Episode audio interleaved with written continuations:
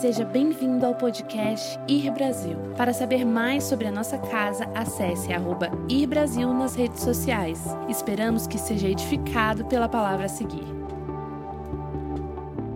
Êxodo 14, versículo 15. Queria que você ficasse em pé por mais um momento para nós lermos a palavra do Senhor. Amém? Parabéns. Vou primeiro ficar em pé. Depois eu quero mais um saco daquele café. Amém. Cobrança de púlpito, porção dobrada. Diz assim a palavra do Senhor: Diz o Senhor a Moisés: Por que clamas a mim? Diz aos filhos de Israel que marchem, e tu levanta a vara, estende a mão sobre o mar e divide-o, para que os filhos de Israel passem pelo meio do mar a pé seco e eis que endurecerei o coração dos egípcios para que sigam e entrem nele, e serei glorificado em Faraó e em todos os seus exércitos, e nos seus carros e nos seus cavaleiros, e os egípcios saberão que eu sou o Senhor, quando for glorific... quando me glorificar em cima de Faraó, e nos seus carros e nos seus cavaleiros. Então o anjo de Deus, que ia diante do exército de Israel, se retirou e passou para, para trás deles. Também a coluna de nuvem se retirou diante deles e se pôs atrás deles. E, e então os egípcios entraram em campo de Israel, e a nuvem era escura para aqueles que, que andavam atrás dela, e luz para aqueles que estavam à frente dela, de maneira que toda noite essa luz o acompanhava. Estes, aqueles, estes, os egípcios, não puderam aproximar-se do exército de Israel. Então Moisés estendeu a mão sobre o mar, e o Senhor fez passar um forte vento do Oriente, que soprou toda aquela noite. Diga um vento do Oriente, que soprou toda aquela noite, fez retirar-se o mar, que se tornou terra seca, e as águas foram divididas. Os filhos de Israel entraram pelo meio do mar a pé seco, e as águas lhe foram por muros à sua direita e à sua esquerda. E os egípcios que os perseguiram entraram atrás deles todos os cavalos de Faraó e seus cavaleiros e, e, todos os seus cavaleiros até o meio do mar. Na vigília da manhã, o Senhor, na coluna de fogo de nuvem, viu o acampamento dos egípcios e alvoroçou o acampamento dos egípcios. E emperrou-lhes as rodas dos carros e fez andar com dificuldade aquele povo. Então disseram os egípcios: Fujamos da presença de Israel, porque o Senhor peleja por eles contra nós. Pai, essa é a tua palavra, o Senhor vela para cumpri-la, que o Senhor possa ministrar no nosso coração nessa noite, no nome de Jesus, amém. Diga amém, você pode se assentar.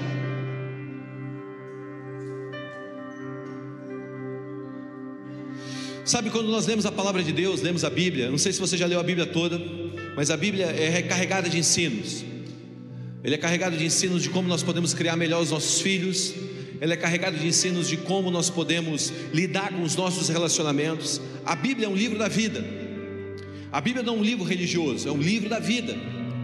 Se nós aprendemos sobre a Bíblia, nós aprenderemos a viver da maneira correta. Então, a Bíblia nos ensina como viver. A Bíblia nos ensina que nós não devemos guardar mágoa no nosso coração. Mais para frente, nós aprendemos através das ciências que foram se desenvolvendo que tudo que a Bíblia fala se cumpre diretamente na ciência. Por muito tempo nós achamos que a ciência ela trabalhava contra a Bíblia, contra a palavra de Deus. Mas quando mais nós mergulhamos na palavra e quanto mais a ciência se evolui, mais nós entendemos que existe uma conexão. Na verdade, já existem grupos hoje ao redor do mundo que ligam diretamente a ciência à palavra de Deus. Nós temos várias e várias entidades, nós temos vários e vários livros já publicados de grandes homens, de grandes cientistas falando sobre essa conexão. Mas a verdade é que a Bíblia é a palavra de Deus e ela é um livro da vida. Então, quanto mais nós lemos a palavra, mais nós entendemos como nós devemos viver. Quanto mais nós lemos a palavra, nós, nós entendemos quais são as boas práticas da vida. A Bíblia construiu parte da cultura, ou teceu a alma da sociedade ocidental. E, e quando eu leio esse texto, eu percebo um elemento que se, que se instala ou que aparece na palavra de Deus de uma maneira constante. Você vai sentado pelo Espírito Santo. Esse vento é o Espírito Santo. Eu sei que existe algumas vezes que o vento aparece como um elemento satânico. Quando Jesus repreende o vento, repreende a tempestade. Lá nos evangelhos, aquele vento era um vento satânico. Mas quando você lê a história bíblica, você vai encontrar uma, uma associação muito maior do vento com o Espírito de Deus do que com qualquer outra coisa. E eu quero ensinar vocês nessa noite a como lidar com esse caminho, com esse caminho da vida, com esse caminho que Deus nos chama para andar, que é andar no ritmo de Deus ou no ritmo do Espírito, que eu chamo, eu chamo diretamente o caminho do vento. Deus nos chamou para andar no caminho do vento. Sabe, o vento traz benefícios físicos e espirituais. O vento físico traz benefícios. Eu não sei se você já leu um livro que chama O Menino que Descobriu o Vento. Alguém já viu, já viu esse livro? Eu, eu li esse livro há um tempo atrás. E na verdade eu folhei esse livro, não li ele inteiro, mas ele fala desse menino que nasceu em Malai, que é um país extremamente subdesenvolvido, não sei se você sabe, mas entre a, entre a lista das 189 nações africanas, Malai está tá no número de 171 de desenvolvimento humano, então é um lugar extremamente precário. E esse menino ele, ele não conseguiu pagar a mensalidade da biblioteca, que era 89 moeda do país lá, não sei quanto qual a moeda de lá, 89, sei lá, moeda por ano. E ele não conseguiu, então ele invadia a biblioteca e ele achou um livro de engenharia. E com a bicicleta, um arado e palmeiras, ele fez um moinho. E aquele moinho captou vento, e captando o vento, ele conseguiu extrair a água de debaixo da terra na pior seca da região dele. E ele conseguiu literalmente matar a sede do seu povo. Sabe, ele usou o vento de uma maneira benéfica. E quando nós vemos a Bíblia, quando nós voltamos para a Bíblia, nós vemos vários aspectos do vento. E hoje eu quero te ensinar a andar nesse caminho de vento. Bíblia, esse texto que nós lemos, esse texto que nós acabamos de ler, ele conta uma história sensacional, que já virou filme, que é a história da abertura do Mar Vermelho. A Bíblia diz que Moisés está andando então e ele chega no lugar que agora é um mar que está diante dele, intransponível. Tem 3 milhões de pessoas que ele está guiando. Era uma média de 3 milhões de pessoas que saíram do Egito. E agora, naquele, na, naquela jornada para a terra prometida, ele se depara com o mar. E quando ele se depara com o mar, ele começa a orar. Ele começa a dizer: Deus, o que eu faço? E Deus exorta Moisés, dizendo: Diz aos filhos de Israel que marchem. Mas antes de dizer isso, olha o que Deus diz: Por que clamas a mim? Você já viu Deus pagando sapo para alguém porque está orando? Deus, Deus, Deus está brincando com Moisés porque ele está orando, cara. Deus está falando, por que você está orando? Sabe, porque muitas vezes nós achamos que a nossa oração é um ato de fé, mas Deus interpretou essa oração de Moisés como um ato de, sem, de viver de uma vida sem fé. Nem sempre as nossas orações são uma expressão de fé, talvez as nossas orações são uma expressão do medo. Talvez as nossas orações acabam se tornando uma expressão da nossa angústia e não da fé. E agora Deus está virando para Moisés, está dizendo: por que você está orando? Por que você está clamando a mim?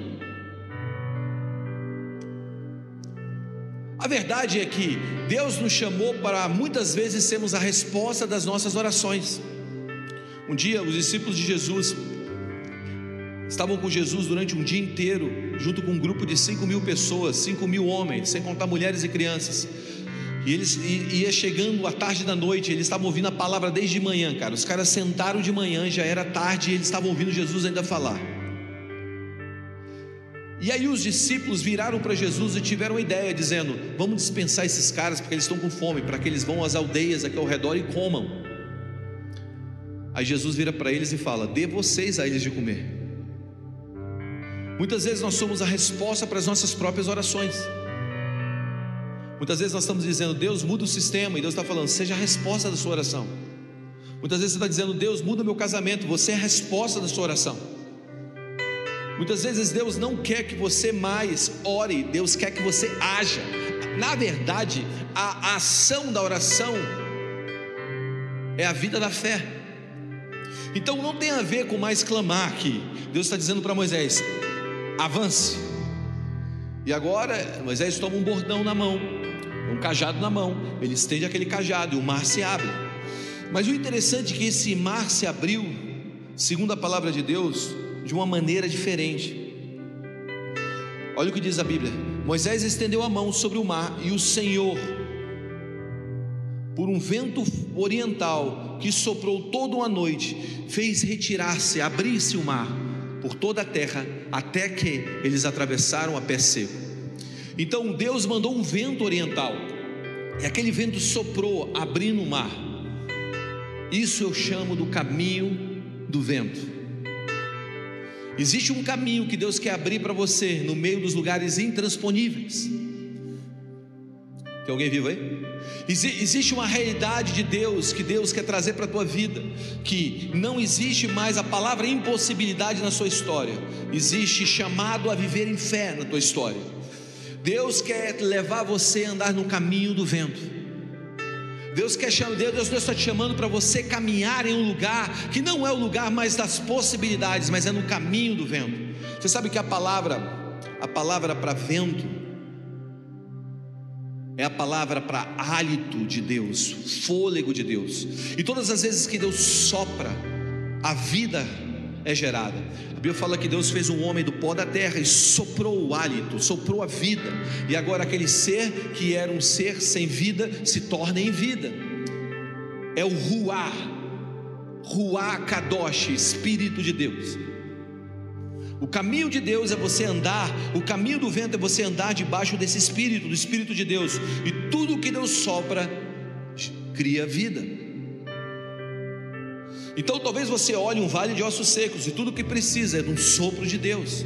Talvez você encontre na sua história, na sua vida, áreas que estão mortas e tudo que precisa é de um sopro de Deus. Talvez a gente olhe para a sociedade, a gente olhe para a realidade do mundo e tudo que a gente precisa é de um sopro de Deus, porque quando Deus sopra sobre o lugar, a vida brota.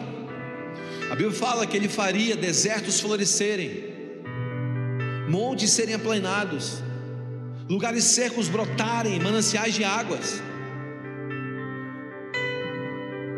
Então existe um caminho da vida, que eu chamo o caminho do vento. E esse caminho da vida é o andar no espírito, é o caminho de andar no espírito, que é o caminho de ser levado pelo vento. Eclesiastes capítulo 11 diz o seguinte, versículo 4: Assim como tu não sabes qual é o caminho do vento, nem como se formam os ossos do ventre de uma mulher grávida, assim também não sabes as obras de Deus, que faz todas as coisas. Ele está dizendo: esse caminho do vento é um caminho de mistério, é um caminho de você andar em um lugar em que você não tem o entendimento de tudo. Preste atenção: no reino de Deus, a confiança está acima do entendimento. Sabe, a gente, quando Deus nos salvou, Ele não nos abestalhou, mas Ele nos chamou para um caminho de confiança. Então, no reino de Deus não significa que eu vou entender tudo, significa que eu tenho que confiar em tudo, e quando eu confio, eu entendo. Eu não entendo para andar, eu confio para andar. Por isso o entendimento está abaixo da confiança. Ok? Então nem sempre você vai entender o caminho de Deus. Mas quando você entra no caminho do vento, você vai começar a interpretar como Deus age. A Bíblia fala em Provérbios capítulo 14, versículo 12, que há caminhos que ao homem parecem serem direitos, mas o fim deles são caminhos de morte. Então existe um caminho natural na vida que a vida que você levanta, você trabalha, e isso é bom, isso não é ruim, Deus chamou para isso. A vida é feita assim, mas existe um caminho especial na vida. Existe algo que é mais do que levantarmos pela manhã, cumprirmos os nossos deveres como bons cidadãos e voltarmos para casa. Não, não, não, não. Deus nos chamou para vivermos uma vida além da normalidade da vida natural, que é andar num caminho chamado caminho do Espírito, o caminho do, do vento. E como isso é possível? Na velha aliança, o vento soprava. Na nova aliança, nós nascemos dele. Olha o que diz Romanos capítulo 3, versículo 8. O vento sopra onde quer, você escuta o seu sonho, não sabe de onde vem nem para onde vai. Assim é todo aquele que é nascido do Espírito. Assim como existe um nascimento, um nascimento natural, Assim como existe um nascimento que você pega aí tua carteira de identidade, pelo menos eu creio que você tem uma, tomara que você tenha uma, senão você é o Jason Bourne. Mas se você tem uma identidade aí, você vai ver a data do teu nascimento, o ano do teu nascimento, tá aí o dia do teu nascimento, foi o dia que você nasceu, naturalmente, e o teu umbigo mostra que você veio de outro ser biológico. Mas existe um nascimento, segundo a Bíblia, que é o nascimento do Espírito. E esse nascimento do Espírito, ele fala que é um nascimento como um vento, que sopra onde quer, não sabe para onde vai nem para onde vem, assim é todo aquele que é nascido do Espírito. Ele está dizendo que existe um aspecto na vida daqueles que nasceram do Espírito, que é o aspecto de ser guiado pelas coisas do alto. A tua agenda é sua agenda ou é a agenda de Deus?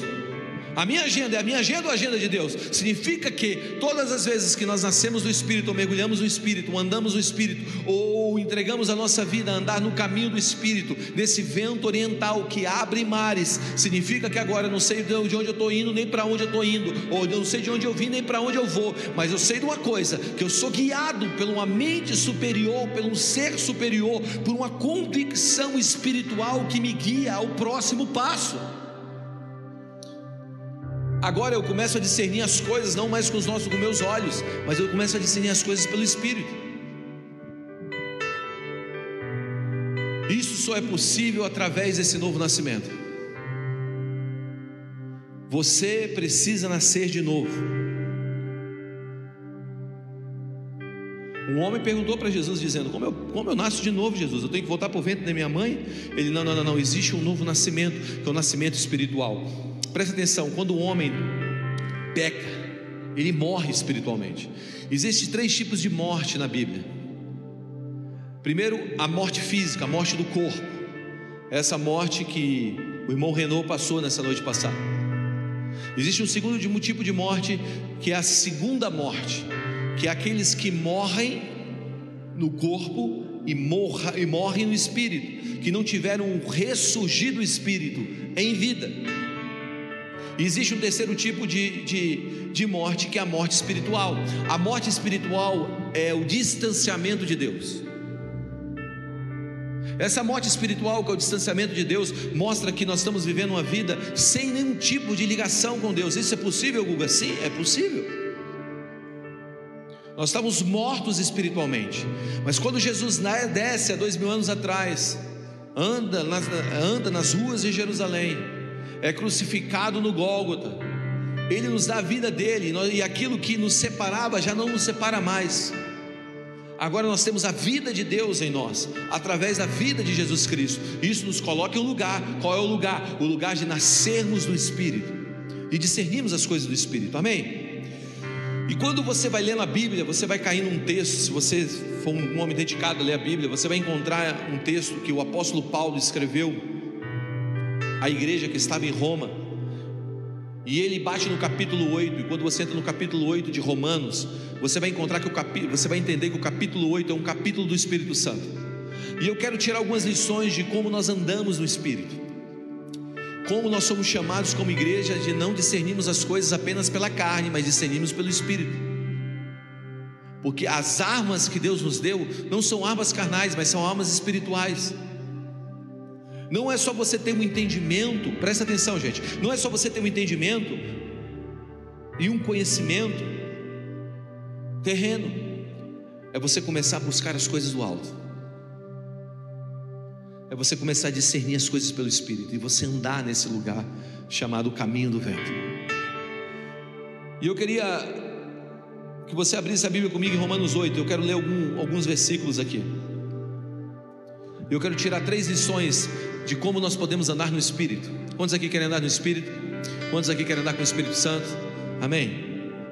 Diz assim: Agora, pois, já não há nenhuma condenação. Versículo 1 já não há mais condenação para aqueles que estão em Cristo Jesus, porque a lei do Espírito da vida em Cristo Jesus te livrou da lei do pecado e da morte. Diga, a lei do Espírito me livrou da lei do pecado e da morte. Significa que todas as vezes que eu estou no Espírito agora, eu estou vivendo no Espírito, eu não estou vivendo na lei do pecado e da morte. Significa que agora a minha caminhada não é uma caminhada a partir do pecado e não me levará à morte. Significa que a partir desse exato momento que eu nasci de novo, o Espírito Santo está habitando em mim e ele habitando em mim, ele vai me levar a práticas, práticas espirituais. Então, ser cheio do Espírito não tem a ver o quanto nós temos o Espírito Santo mas tem a ver o quanto o Espírito Santo nos tem. A evidência desse texto, desse versículo 1 e versículo 2, desse caminho significa que nós não andamos segundo os valores da carne, mas segundo os valores dos céus. Nós somos ofendidos e não ofendemos.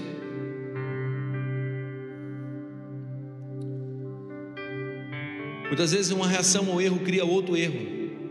A minha vida então não é uma reação de algo, é uma construção a partir dos valores eternos. Minha vida é desenhada na terra pelo meu relacionamento com o Espírito Santo. Então eu desenvolvi um relacionamento com o Espírito Santo e agora eu começo a ter uma expressão na terra desse relacionamento.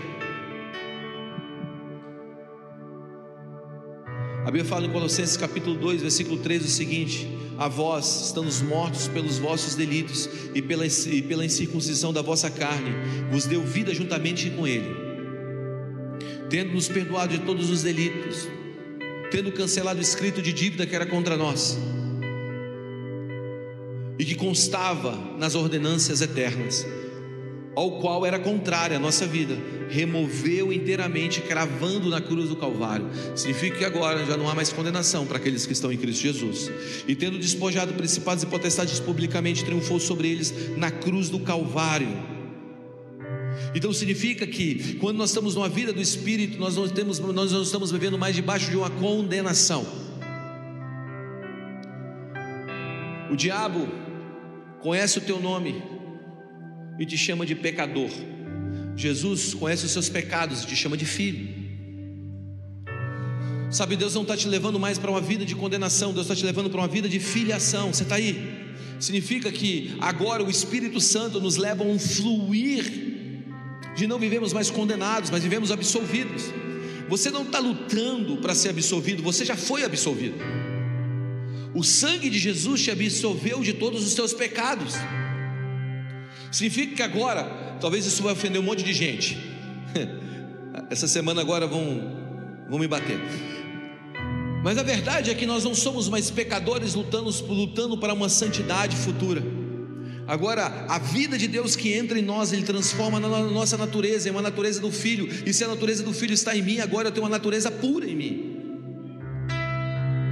Sim, todo homem é depravado na sua natureza caída, mas eu não posso acreditar que a natureza de Deus habitando em mim vai me levar, não vai me levar a um comportamento segundo a minha natureza. Significa que agora eu não sou mais um pecador lutando para ser santo, eu sou um santo contra o pecado. A vida de Deus habita em mim, eu estou lutando contra as coisas que não fazem mais parte de mim. Porque eu não estou vivendo mais uma vida de condenação. Se o pecado me condena, se o pecado me condena, e me leva à vida da condenação eterna. E se Cristo habita em mim, e já habitando em mim, Ele rasgou o escrito de dívida e diz: Você não está mais condenado. Significa que agora o pecado já não reside em mim, então a minha natureza não é mais a natureza de um homem caído, é a natureza de um filho regenerado. Faz sentido para você? Então agora eu estou num ponto em que eu não sou um homem lutando para ser santo, eu sou um homem santo lutando para expurgar o pecado. Isso é a vida do Espírito em mim. O Espírito provoca uma mudança em mim. É como se você entrasse numa água. Vamos lá, você está entrando na água no rio. Existem águas que estão nos seus joelhos e ainda você tem controle da sua vida. Mas quando você dá um passo maior no rio, a água vem para cá. Você tem uma dificuldade maior de andar, mas ainda você tem um controle sobre os seus passos. De repente as águas estão nos seus ombros e agora você tem um controle ainda, porque você consegue se movimentar, ainda que seja pulando. Mas quando as águas, quando você não consegue colocar o pé no chão, eu digo para você: bem-vindo à vida, ao caminho do vento, à vida do Espírito. Agora você é levado pela correnteza, agora as suas decisões não são mais as suas decisões, são as decisões dele. O Espírito Santo está habitando em você. Amém? E isso leva a uma vida de refletir os céus. Porque Deus não pediu para você ser uma biblioteca ambulante. Presta atenção, eu amo ler. Eu tenho, eu tenho uma vontade de o maior cômodo da minha casa ser minha biblioteca. Eu não sei se vou conseguir. A Mara está começando a ficar incomodada com meus livros, porque eu estou botando os meus livros no chão, o meu quarto já virou, sei lá, o meu criado do lado está caindo o livro. Cheguei agora de viagem, tinha mais livros. Mas a verdade é que Deus não nos chamou para sermos uma biblioteca ambulante. Deus nos chamou e Ele nos pediu para nós sermos cheios do Espírito. E o que significa isso? Significa carregar uma personalidade do céu. Porque você transborda, você reflete o que você está cheio. Você está aí? Deus quer te encher da vida do céu. Efésios capítulo 5, versículo 18 diz o seguinte: Não vos embriagueis com vinho, no qual há dissensões, mas enchei-vos o espírito. Ele está dizendo: olha, existe um embriagar do vinho que vai te causar dissensões, ele vai tirar sua lucidez, ele vai roubar o teu senso de direção, o teu senso de equilíbrio. Mas eu estou dizendo para você: não faça isso, se encha do Espírito. Ele está dizendo: um homem guiado pelo Espírito, ele não é controlado, assim como o vinho controla uma pessoa, e a pessoa perde o controle embriagada. Assim, o Espírito de Deus, quando se apoderar de você, você não terá mais controle. Você, o Espírito Santo controlará a sua vida. E nesse controle, Deus vai te levar a uma vida de andar em um caminho diferente. E muitas vezes nós achamos, presta atenção nisso aqui. Nós achamos que nós vamos recebendo o Espírito Santo picado, né?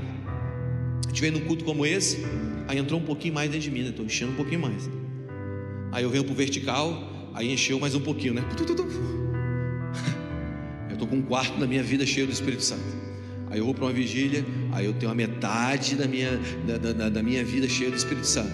Aí eu ando mais um pouquinho, eu, mais um pouquinho, então, agora, agora eu fui lá, sabe, naquela mulher, profetizou sobre mim, orou por mim, eu tive um chaba, eu caí no chão, e agora eu estou com 75% da minha vida cheia do Espírito Santo agora eu vou mais em outra reunião e agora eu estou mais um pouco cheio de Espírito. Eu fui naquela conferência, agora não, agora eu estou transbordando. Não, não, não, não, não, não. Isso não é verdade. O Espírito Santo já está em você por completo.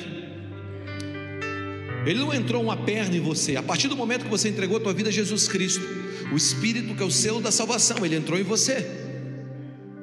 Ele já habita em você. Ele não está te enchendo de pouco em pouco. Não, não, não. Ele já está completo dentro de você. Então, o que seria ser cheio do Espírito? Então, sabe, no original a palavra assim, enchei-vos do Espírito, que está aqui nesse texto de, de, de, nesse texto que nós lemos de Efésios 5, enchei-vos do Espírito. A palavra enchei-vos do Espírito é a palavra grega pleró, P-L-E-R-O-O, pleró, ok? Então, existe muitos outros versículos que essa palavra enchei-vos aparece. E quando você vai ler, você vai entender, você, você vai estudar o significado dessa palavra, você vai ver que essa palavra é usada para cumprido ou se cumpriu. Então a palavra enchei-vos é a mesma palavra para cumprido ou se cumpriu, ok? Está comigo? Então, o um exemplo, João capítulo 7, versículo 8: Subi, olha o que o texto diz: Subi vós outros outra vez à festa. Eu, por enquanto, não subo, porque o meu tempo ainda não está cumprido. Pleró, ainda não chegou o meu tempo. João capítulo 12, versículo 38 diz: Para que se, para que se cumpra, pleró, a palavra do profeta Isaías que diz: Do Senhor a quem creu, Senhor, quem creu na nossa pregação e quem foi revelado o braço forte do Senhor. Então a palavra do profeta Isaías aqui já tinha sido liberada há mais de mil anos atrás, mas ela não tinha se cumprido. Então o que significa? Significa que enchei-vos é cumprimento. Então pensa assim: quando você bate a história do Velho Testamento, você vai ver o Espírito Santo, o caminho do Espírito, o caminho do vento se manifestando em vários lugares. Mas você vai ver pessoas, poucas pessoas sendo cheias do Espírito de Deus. Então Deus escolhia um ou outro. Uma, é, exemplo, 1 Samuel capítulo 16, a Bíblia fala que o Samuel, o profeta Samuel, toma o chifre e unge Davi, o Espírito de Deus se apoderou dele. Você não viu uma manifestação coletiva, ok? Quando você bate em Joel, capítulo 2, você vai ver uma palavra profética em Joel, capítulo 2, dizendo que o Espírito do Senhor seria derramado sobre toda a carne, os vossos filhos e filhas profetizariam, os vossos velhos teriam sonhos, os vossos jovens teriam visões sobre toda a carne. Quando você sai de Joel capítulo 2, você anda para Atos capítulo 2, em Atos capítulo 2 você vai ver o Espírito Santo caindo sobre todos que estavam no cenáculo. Muitos dizem que ali é o aniversário da igreja. A igreja começa ali. Começa quando? Quando o Espírito é derramado sobre todos. Diga sobre todos. E aqui está algo especial. O Espírito Santo, ele não é liberado para uma elite espiritual. Ele não é liberado apenas para uma classe de pessoas. Ele é para todos. É para você que está sentado nessa cadeira. Que não é maior do que eu e melhor do que eu. Essa plataforma não me coloca numa posição de uma estatura espiritual maior. Pelo contrário, me coloca como servo de todos. O que eu quero propor para você é que quando o ato se, se cumpre, no capítulo 2, o Espírito é derramado sobre todos. Então a palavra que foi liberada por Isaías ainda não tinha se cumprido. Isso muitas vezes é o agir do Espírito Santo sobre nós. Você está aí? Quando ele entra na sua vida, algo começa a mudar dentro de você. É mais ou menos assim. Você tem. Ele vai mudando a nossa natureza. Vou encher esse negócio de água. Eu estava passando mal esses dias e eu joguei esse negócio aqui dentro, me fez. Isso aqui é um efervescente. Aí me deu uma ideia. Está vendo esse efervescente? Você joga ele aqui dentro. A água é a palavra, o efervescente é o espírito. Quando o Espírito toca a palavra, a natureza começa a ser transformada. Se você tem o Espírito Santo e você tem a palavra, a tua natureza vai começar a ser transformada. O que eu quero propor para você é que o Espírito está dentro de você, o que ele precisa? Só de uma palavra para poder ativar. E hoje eu quero te dar uma palavra. A palavra é que Deus te levantou como líder nessa geração. Deus te levantou para você viver a vida do Espírito. Sabe, esse efervescente é o Espírito de Deus. Ele precisa encontrar a palavra. E quando ele encontra a palavra, algo começa a borbulhar dentro de nós. E isso vai transformando a nossa natureza. Aquele que mente, para de mentir. Aquele que rouba, para de roubar. Aquele, aquele que trai a esposa, para de trair. Aquele que, aquele que tem uma mente para o mal começa a ser transformado. Porque o Espírito se liga à palavra. Começa a borbulhar dentro de você. Olha que interessante, quando você lê Gênesis capítulo 1, você vê o Espírito de Deus pairando sobre a face das águas. Parava, mas nada acontecia. Versículo seguinte: E disse Deus, a palavra, a palavra enquanto o Espírito, haja luz, luz surge. Porque quando você junta o Espírito à palavra, algo começa a brotar. Então Deus colocou o Espírito dentro de você, o que você precisa, você precisa da palavra. Pega a palavra de Deus, ligue ela ao Espírito, e você vai ver uma transformação acontecendo. Então, você está cheio do Espírito, o apóstolo, o apóstolo Paulo está dizendo: o Espírito já habita em você. Você é morada do Espírito de Deus, já está dentro de você. O que você precisa hoje? De uma palavra. Você precisa pegar a palavra, juntar o Espírito para que a mudança aconteça. Então, quando você continua lendo o texto que nós estamos lendo, sobre não vos embriagueis do Espírito, você vai encontrar o próximo versículo, os próximos capítulos, o, Paulo, o apóstolo Paulo dizendo: Olha, já que vocês estão cheios do Espírito, agora você precisa ter uma mudança. Maridos, ame as suas esposas como Cristo ama a igreja. E ele começa a dar uma lista de comportamento para o enchimento do Espírito. Cara, quem é cristão, cara, quem é cidadão de bem, não, não, não pode fazer isso. Mas principalmente para um cristão, um cristão precisa se levantar contra todo tipo de maldade e atrocidade que existe na terra. Agora mesmo, ontem mesmo eu postei, eu fiz um repost de uns amigos nossos que trabalham com o tráfico humano no mundo. E, esse, e eles estavam mostrando o que está acontecendo na Ucrânia, cara. Eu não sei se você sabe, mas o leste europeu é uma das regiões mais afetadas pelo tráfico humano de todo o planeta. E agora, nesse exato momento, um, um dos principais sites de pornografia está se levantando e pedindo vídeos de mulheres vulneráveis da Ucrânia. Cara, um cristão não pode cruzar os braços para esse tipo de coisa. Nós vimos aquela declaração, cara, que não é um ato de infelicidade, é uma realidade de um turismo sexual que está sendo estabelecido lá e aqui no Brasil também. Você cai no Nordeste brasileiro, turistas sexuais indo para lá para abusar das nossas crianças. Um homem cheio do Espírito Santo, ele se levanta em justiça. Você entende?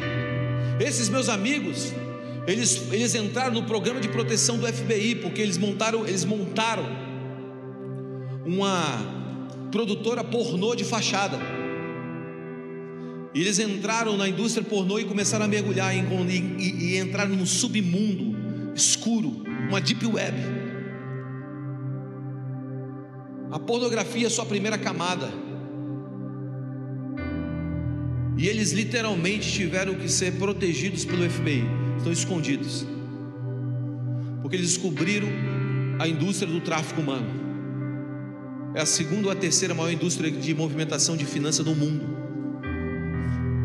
No Brasil, o Brasil é o segundo ou terceiro lugar em casos de agressão de mulheres, e nós dizemos que 80% da nossa nação é cristã. Você não acha que tem algo errado? Vamos lá, gente, tem algo errado. O nosso cristianismo precisa afetar o nosso comportamento, e isso só é possível quando o Espírito e a palavra se unem. Alguém precisa se levantar, uma igreja precisa se levantar em justiça. Quando Gregório de Nissa, um bispo, há centenas de anos atrás, subiu na sua paróquia e começou a dizer: Quanto vale a imagem de Deus? Quanto vale a imagem de Deus? Você não pode comprar a imagem de Deus, a imagem de Deus não tem valor.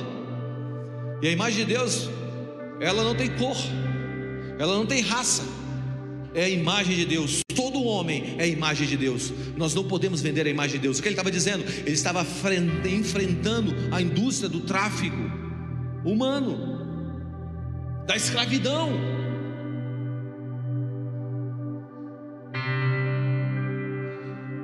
A Bíblia fala que toda a criação aguarda ansiosamente a manifestação dos filhos de Deus.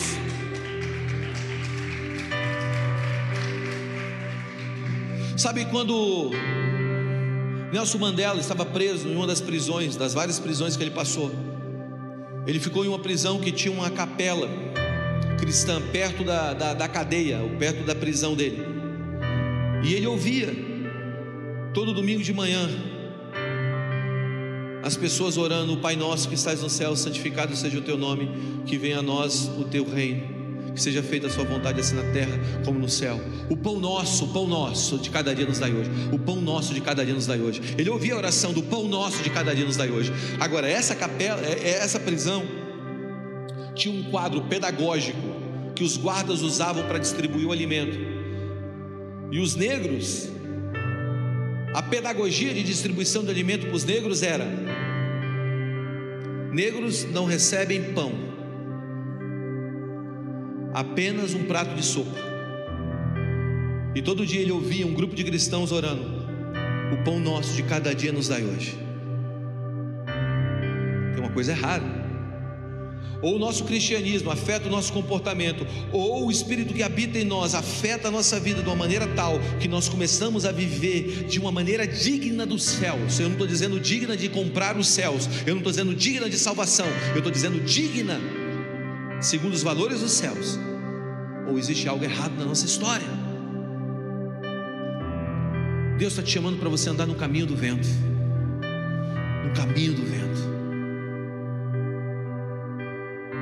De um cristianismo que afete a tua vida e transforme a sua identidade ao ponto tal que agora você está preocupado com a justiça ser estabelecida na terra. Você está aí? Isso é possível pelo Espírito e a palavra.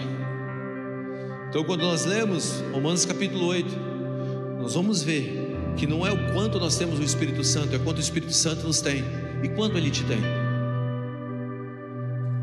Quanto Ele te tem? Quanto Ele possui a tua vida? Quanto Ele tomou as suas atitudes?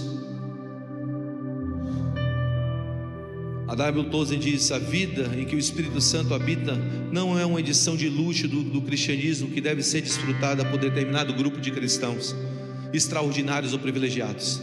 Ao contrário, é o estado normal para o qual o homem e a mulher redimida foi chamada para revelar ao mundo.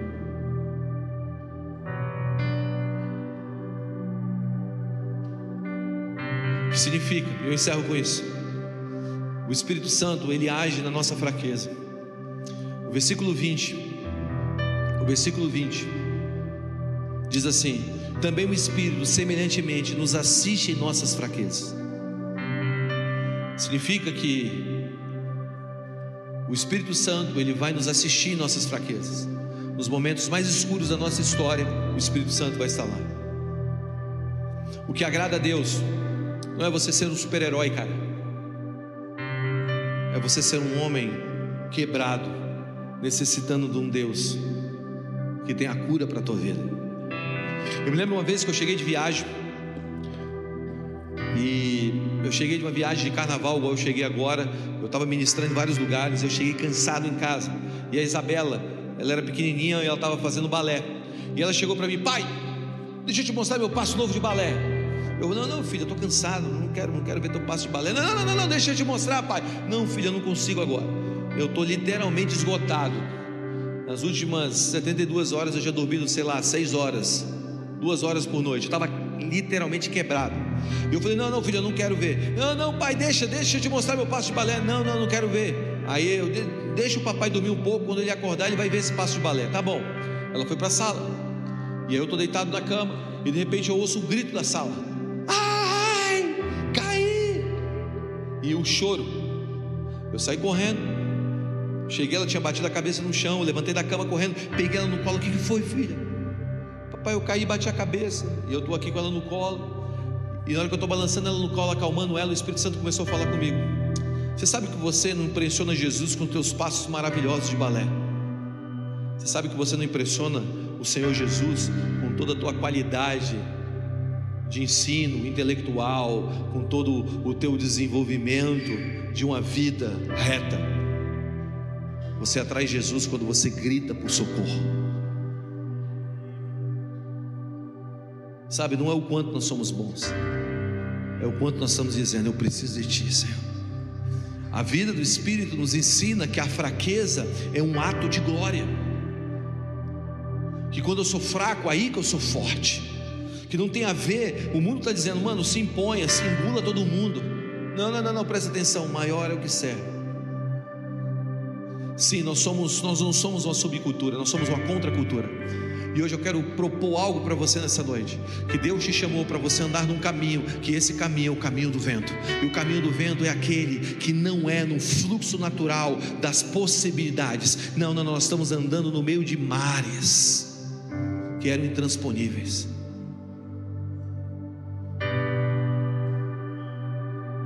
Deus nessa noite está te chamando para um lugar que é um lugar de você viver no Espírito para você subir essa montanha e chegar nesse lugar onde o Espírito Santo está.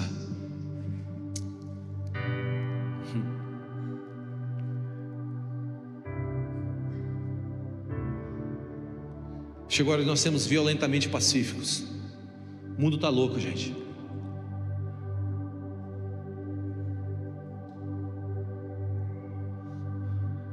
Eu nunca conheci um homem que andou com Deus que não se tornou um pacificador.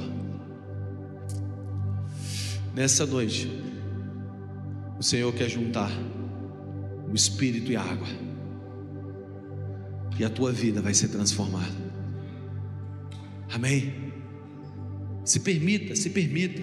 Talvez você foi criado sem nenhum tipo de contato com o Espírito Santo, sem espiritualidade, sem, sem aquilo que o mundo fala sobre religião, porque nós não estamos aqui atrás de uma religião, amém? O mundo, o mundo, o mundo fez esse negócio. Nós estamos atrás de uma cultura dos céus. Nós não estamos atrás de uma placa religiosa e dizer eu sou um evangélico. Não, não, não. Nós estamos atrás de uma cultura dos céus. Como Jesus viveria? Isso nós estamos buscando. Nem, nem sempre acertamos, mas nós estamos atrás. E nessa vida do céu só é possível através do Espírito que habita em nós. Amém? Então, se você quer ser cheio do Espírito Santo, andar com o Espírito Santo, viver com o Espírito Santo, eu queria que você se colocasse em pé.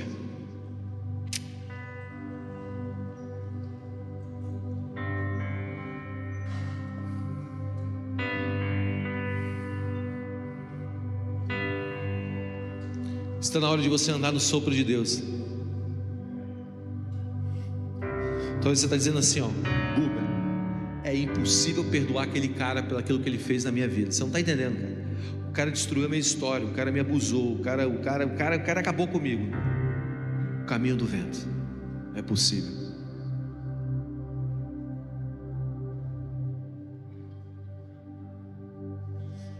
Eu eu estava no carnaval viajando, não nesse agora, no último, antes da pandemia.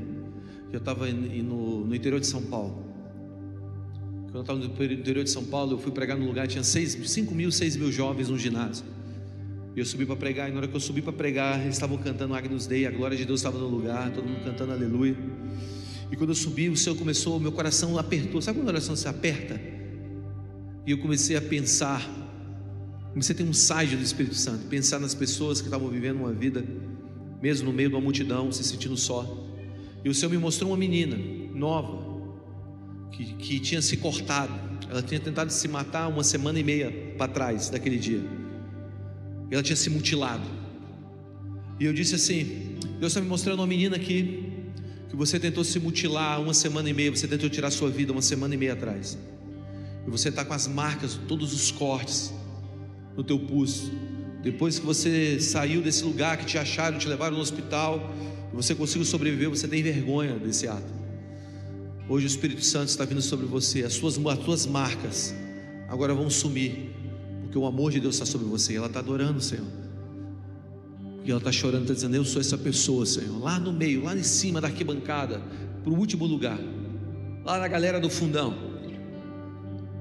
E de, e de repente ela para de adorar, olha para os braços e as marcas da mutilação somem. Ela desce e ela tenta chegar perto do palco, que tinha uma cerca impedindo as pessoas de cegarem. E ela fala: Não, não, eu sou essa pessoa. Alguém estava viajando comigo, acho que era o Gabriel que estava viajando comigo, não sei quem, o Gabriel que fez a transição, não sei, eu não sei quem era. Alguém, fala, alguém passa e ouve ela falando: Não, não, traz ela aqui. E ela fala: Olha, eu tinha as marcas, sumiram. Eu me mutilei há uma semana e meia atrás e as marcas sumiram. Eu trago ela para cima do palco, ela sobe com as mãos levantadas, todo mundo cantando: Santo, Santo, Santo. Ela está com as mãos levantadas. E eu falo: O que aconteceu com você? Ela fala: Eu sou essa menina, as marcas sumiram, eu não sei o que está acontecendo. E eu disse para ela: Essa é a nova vida de Deus para você, uma vida sem marcas do teu passado. Essa é a nova vida do Espírito para você, uma vida sem marcas do teu passado. Não importa se foi de dor, se você passou por uma igreja, a igreja te machucou, se você teve abandono, seja lá o que for, cara. Deus tem um caminho do Espírito, o caminho do vento. Amém? As coisas velhas ficaram para trás, tudo se fez novo. Eu tenho toda a história de milagre, cara para contar aqui de como Deus pega a história antiga e faz algo novo. E Deus está te chamando para você andar nesse lugar nessa noite. Por isso, feche seus olhos agora. Antes nós tomarmos a ceia. Só fala para Ele: Eu quero andar no caminho do vento, Senhor. Eu quero ser guiado pelos ventos do Espírito. Talvez você experimentou em um acampamento, em um retiro, há anos atrás, um toque do Espírito Santo mas essa chama apagou. Deus está soprando novamente na brasinha que está aí, e está acendendo essa brasa. É o caminho do vento. Espírito Santo, o Senhor é bem-vindo aqui. Tu és nosso amigo, fiel companheiro. Eu oro agora, Espírito Santo, para que o Senhor enche os teus filhos outra vez que o Espírito e a palavra se unam. Eu quebro agora, na autoridade do nome de Jesus, todo o poder da depressão, do medo, da angústia. Eu quebro o ciclo do mal que tentou destruir famílias nesses dias. Seja quebrado no nome de Jesus. Eu quebro na autoridade do nome de Jesus Cristo tudo aquilo que não pertence ao caminho do Espírito, da vida do Espírito, ao enchimento do Espírito, ao andar do Espírito. Que eles sejam cheios da tua vida, Senhor no nome de Jesus Cristo. No nome de Jesus Cristo. No nome de Jesus Cristo. No nome de Jesus Cristo.